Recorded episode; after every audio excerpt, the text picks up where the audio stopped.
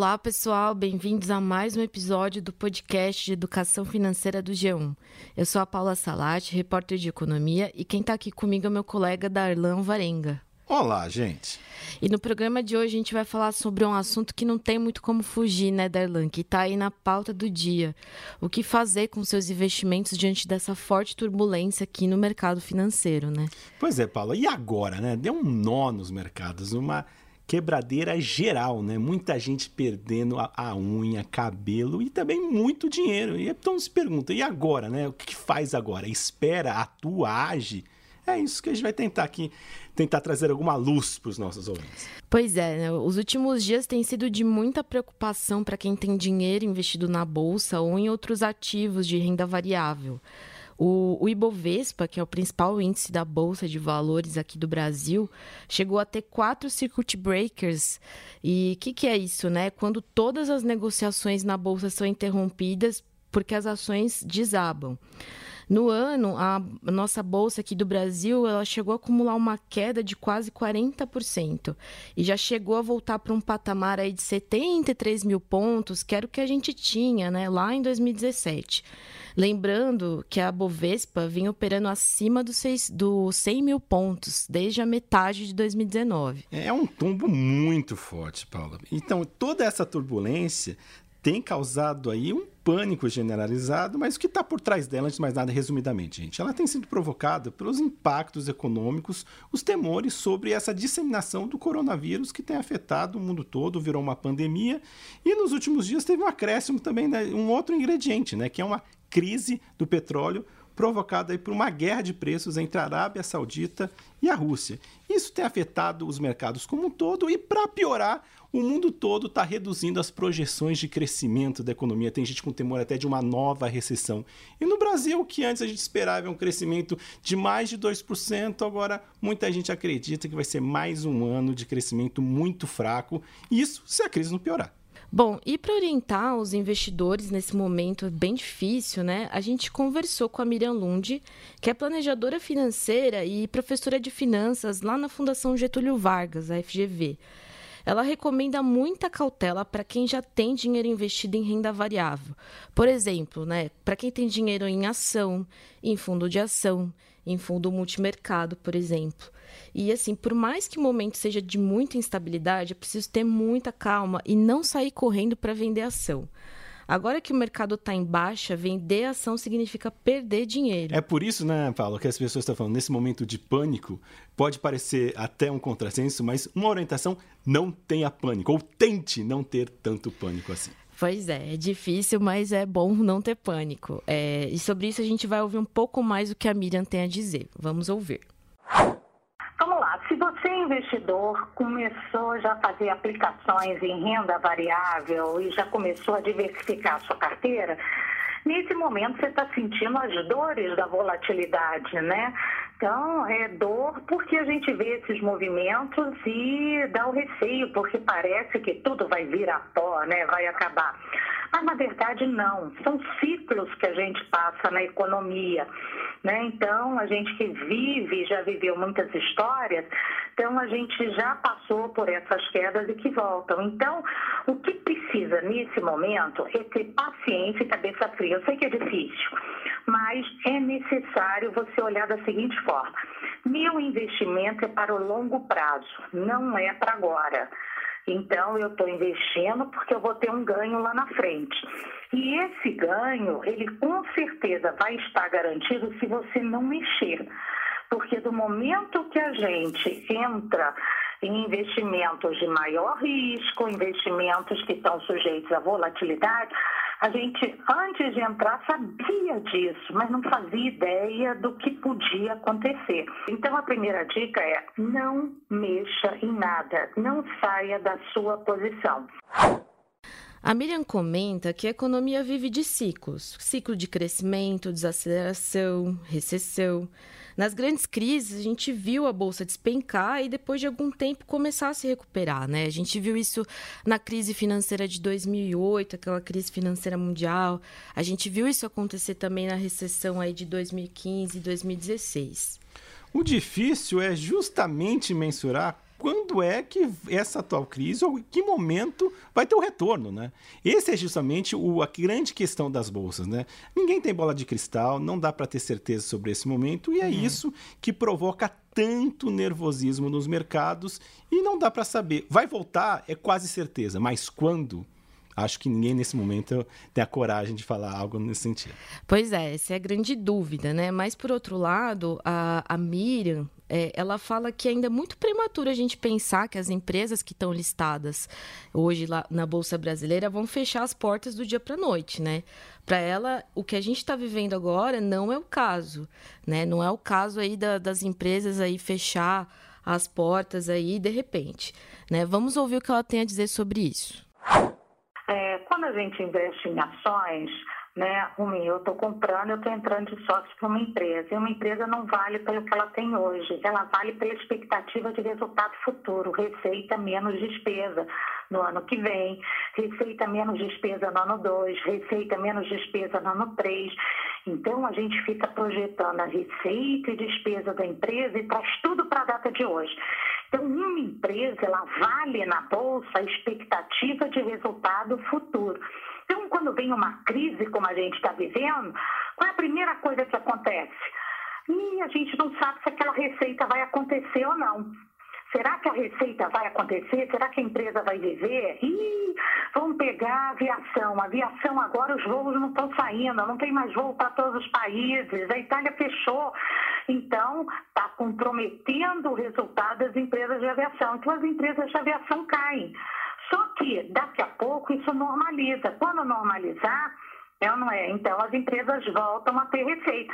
Então os analistas revêem essa projeção de resultado. E a empresa está valendo mais, então volta a subir. Então é muito importante entender que a ação tem um racional por trás, não é só emoção. Né? Emoção é a bolsa, o cumprimento, as pessoas agem por emoção, mas por trás é uma razão. O risco de um sobe e desce repentino é uma das marcas das bolsas e do mercado de ação. Por isso que se trata de um investimento de risco. Não é para qualquer um e pode ter altas surpresas. Então, por isso a pessoa não pode entrar desavisada e não pode, numa alta repentina ou queda repentina, achar que é o fim do mundo e que nunca mais vai recuperar esse dinheiro. Por isso que um ponto é sempre pensar que o investimento, o retorno só pode vir no longo prazo. Assim como muitos investidores, especuladores operam de olho em ganhos repentinos, para um, uma pessoa pessoa física, pensando no seu dinheiro, o seu patrimônio, sempre você tem que pensar no longo prazo, porque o retorno há chance de poder demorar mais do que você estava prevendo. Em momentos de turbulência, como o de agora, então, quem mais acaba sendo afetado e correndo risco de mais perder é justamente quem investiu um dinheiro contando em fazer o resgate no curto prazo ou numa data marcada, pensando que agora seria agora, no mês de março, não abril, que eu vou sacar esse dinheiro para fazer aquele investimento. Não é por aí. Mercado de ação tem risco. Por isso que é preciso ter muita clareza sobre o seu perfil de investidor e como você faz a diversificação dos seus negócios. Pois é, Daniel. E agora a gente vai começar a falar sobre as dicas para quem quer começar a investir nesse cenário aí bem instável, bem turbulento. Até agora a gente falou sobre os investidores que já estão posicionados na bolsa de valores. E para quem não está? A dica é, mais uma vez, ir com calma e levar em conta o seu perfil e os seus objetivos. Vamos ouvir a professora da FGV. A gente fala de aplicar dinheiro, a gente tem que pensar em três reservas: reserva para emergência, reserva para os sonhos e reserva para o futuro, para aposentadoria. Então, reserva para emergência, eu preciso de liquidez diária. Reserva para os sonhos, normalmente eu tenho data para realizar. Então, para nenhuma dessas duas convém que se use renda variável. Eu só posso usar renda variável para aposentadoria, para longo prazo, para aquilo que eu não tenho data. Por isso que a gente diz longo prazo. Quando a gente diz longo prazo, a gente quer dizer não, não tenha data. Se eu tenho que pagar um apartamento daqui três anos, cinco anos, eu digo para a pessoa, não põe renda variável, porque eu não sei se naquele momento a renda variável vai estar tá boa, vai estar tá em alta. Então, esse é o outro segredo. Nunca colocar em renda variável ou em produtos que tenham volatilidade dinheiro que você tenha uma data para usar. A reserva de emergência que a Miriam acabou de falar é aquela famosa reserva financeira que a gente precisa fazer para conseguir se manter durante uns seis meses, em média, né? Caso a gente fique sem renda ou a gente fique desempregado. Para essa reserva de emergência, para quem tem dinheiro com data marcada para usar ou se você é um investidor mais conservador, o ideal mesmo neste momento é você continuar quietinho aí na renda fixa, já que esse tipo de, de investimento dá para a gente conseguir prever aí a rentabilidade lá na frente, né? Diferente de um investimento na renda variável que a gente não tem muita, é, muita projeção certa, né? De quanto que a gente vai ter de retorno. Exemplo de investimento em renda fixa são, por exemplo, os títulos públicos do Tesouro Direto, os CDBs, os LCIs e as LCAs. É interessante, né, Paulo, que no começo do ano todo mundo falava, né, que em queda agora está vindo juros baixos, né, caderneta de poupança correndo risco de ter retorno abaixo da inflação, né?